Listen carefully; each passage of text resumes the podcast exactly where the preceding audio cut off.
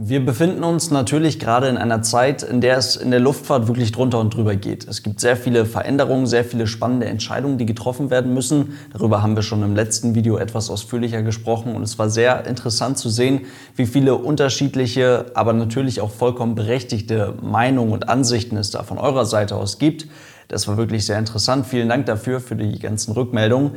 Aber wir können uns heute auch mal wieder mit einem Thema beschäftigen, das zwar aktuell nicht unbedingt ganz oben auf der Prioritätenliste steht, uns bis vor kurzem aber noch intensiv beschäftigt hat. Und das ist die Boeing 737 MAX. Darüber sprechen wir also heute und damit viel Spaß.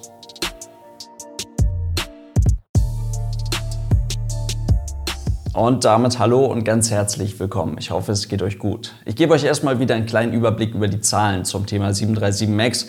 Da sind wir jetzt schon wieder ein kleines bisschen raus. Also das Grounding des Flugzeugtypen bzw. der Flugzeugfamilie zieht sich mittlerweile schon seit über einem Jahr hin. Der Absturz der Ethiopian Airlines 737 war am 10. März 2019 und am 13. März 2019 haben die Vereinigten Staaten als eines der letzten Länder in dieser ganzen Geschichte ein Flugverbot für die 737 MAX ausgesprochen.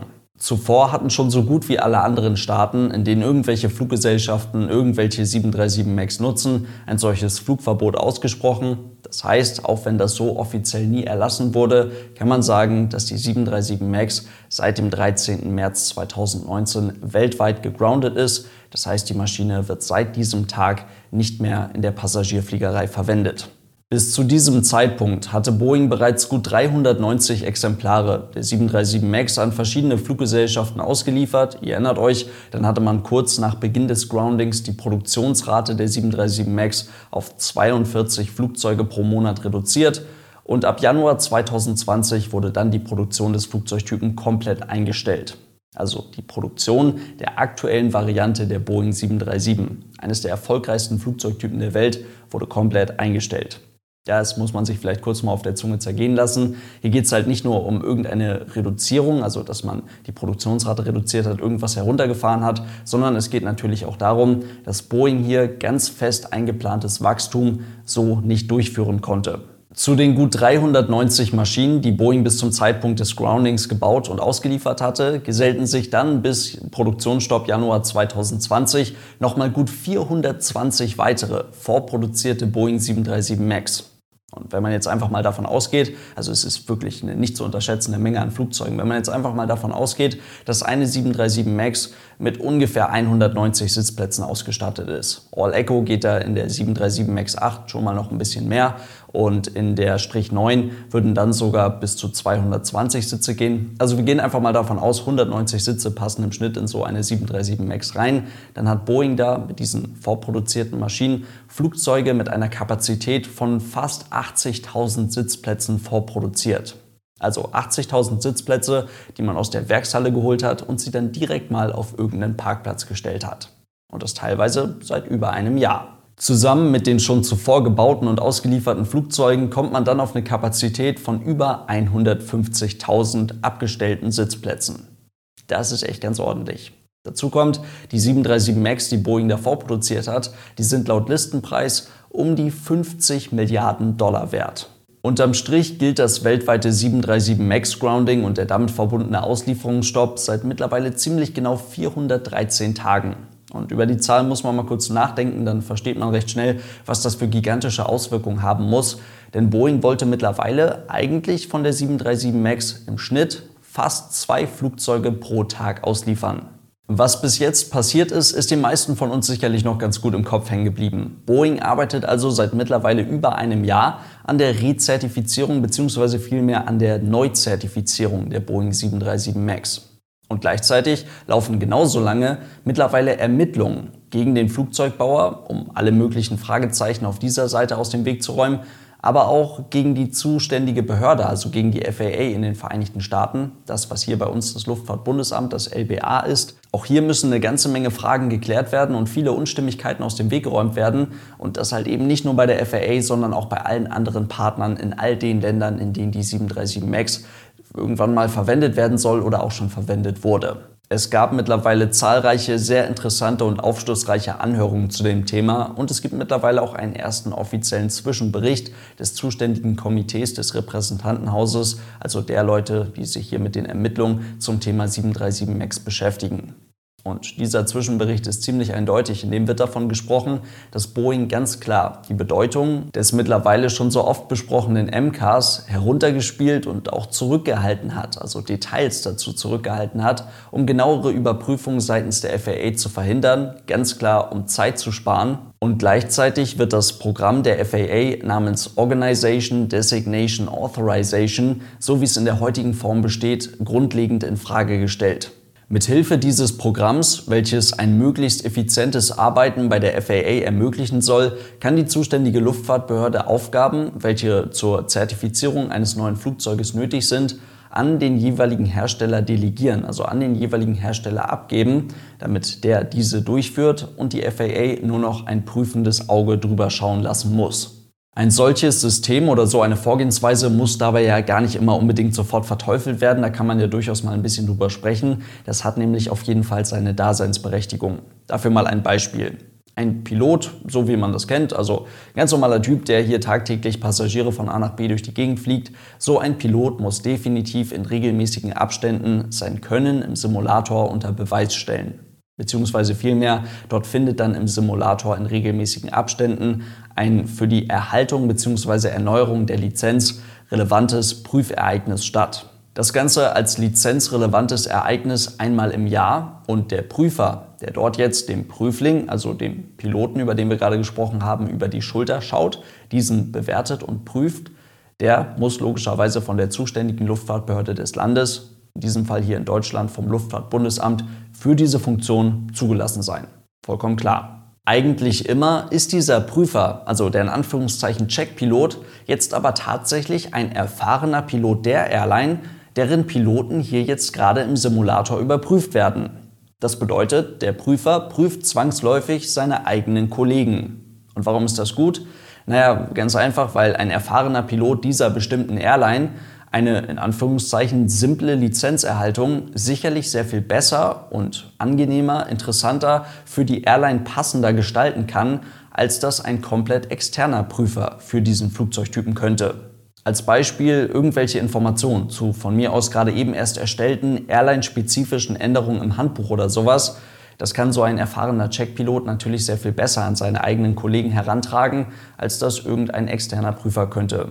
Und dann kann er auch Fragen beantworten und so weiter. Im besten Fall hat er als Checkpilot sogar bei der Fluggesellschaft mit einem Team natürlich diese Änderung ausgearbeitet und selbst verfasst. Ich denke mal, ihr versteht, worauf ich hinaus möchte. Ein solches System oder so eine Vorgehensweise, das kann natürlich auch im Flugzeugbau von sehr, sehr großem Vorteil sein. Wenn beispielsweise irgendein Boeing-Ingenieur, der von Anfang an bei der 737 MAX-Entwicklung mit dabei ist, der ein sehr viel umfangreicheres Wissen über ein in der 737 MAX neu verwendetes System hat, namens MCAS beispielsweise, der da einen sehr viel tieferen Einblick in die Materie hat, wenn ein solcher Mitarbeiter eben auch eine prüfende Funktion übernimmt und da jedes Detail einmal aus Sicht eines Prüfers durchleuchten kann. Ganz wichtig ist dabei jetzt aber, dass das alles in einer passenden Verhältnismäßigkeit bleibt. Knapp 1500 Boeing-eigene Mitarbeiter konnten bis zuletzt in irgendeiner Art und Weise eine prüfende Funktion bei dem Flugzeughersteller übernehmen. Das alles, während nicht einmal 50 FAA-Mitarbeiter ihre Hand darüber gehalten haben.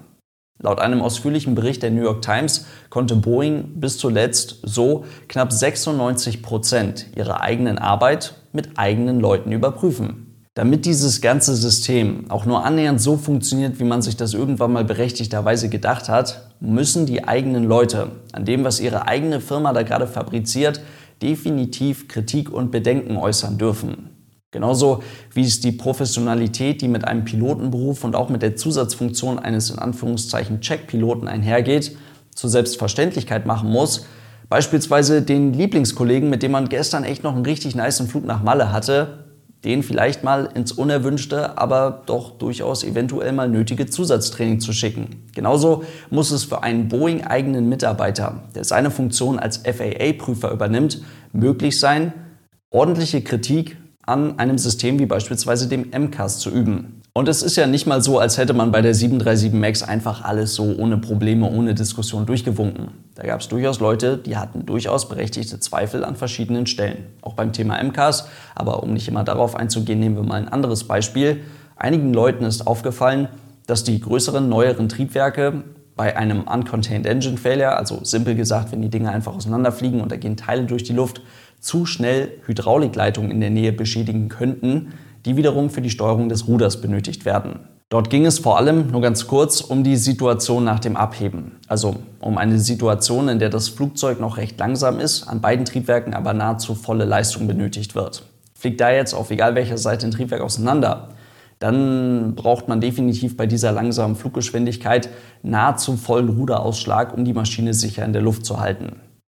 Das ist ziemlich doof, wenn in dieser Situation jetzt die Hydraulikleitungen beschädigt werden, mit denen man das Ruder steuert. Das war der Hintergedanke.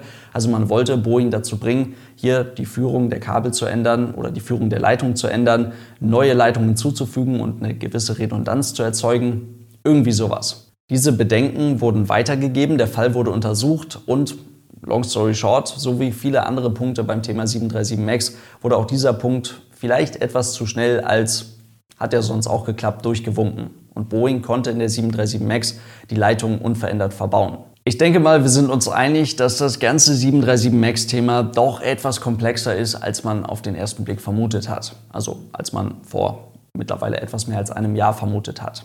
Einige Dinge haben sich bis heute überhaupt nicht geändert. So wird es beispielsweise eine 737 MAX ohne das MCAS definitiv nicht geben und auch alle Veränderungen, die nötig sind, damit das Flugzeug wieder zugelassen werden kann, sollen über Software, nicht über Hardware-Veränderungen erfolgen. Auch das hat sich bis heute nicht geändert. Gleichzeitig ist auch immer noch genauso klar, dass eine Neuzulassung der 737 MAX noch eine Weile dauern wird und dass eine Neuzulassung der 737 MAX auch definitiv nicht annähernd so entspannt verlaufen wird wie die eigentliche anfängliche Zulassung des Flugzeugtypen.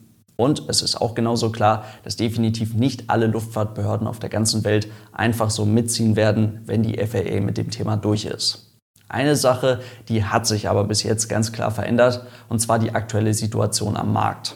Während so manche Fluggesellschaft vor kurzem noch gar nicht wusste, wo sie so viele Flugzeuge chartern soll, dass sie auch nur annähernd die Kapazität ohne die 737 MAX anbieten kann, die man eigentlich für das ja ansonsten so super spannende Sommergeschäft für dieses Jahr geplant hatte, ja, Währenddessen steht das oder steht vor allem die touristische Luftfahrt zum aktuellen Zeitpunkt nahezu komplett still. Fluggesellschaften auf der ganzen Welt brauchen jetzt ihre neuen Flugzeuge, ihre neu bestellten Flugzeuge erstens nicht so schnell wie eigentlich erwartet, was definitiv Auswirkungen auf das Argument haben wird, dass man immer mal wieder zur Rechtfertigung der 737 MAX gebracht hat.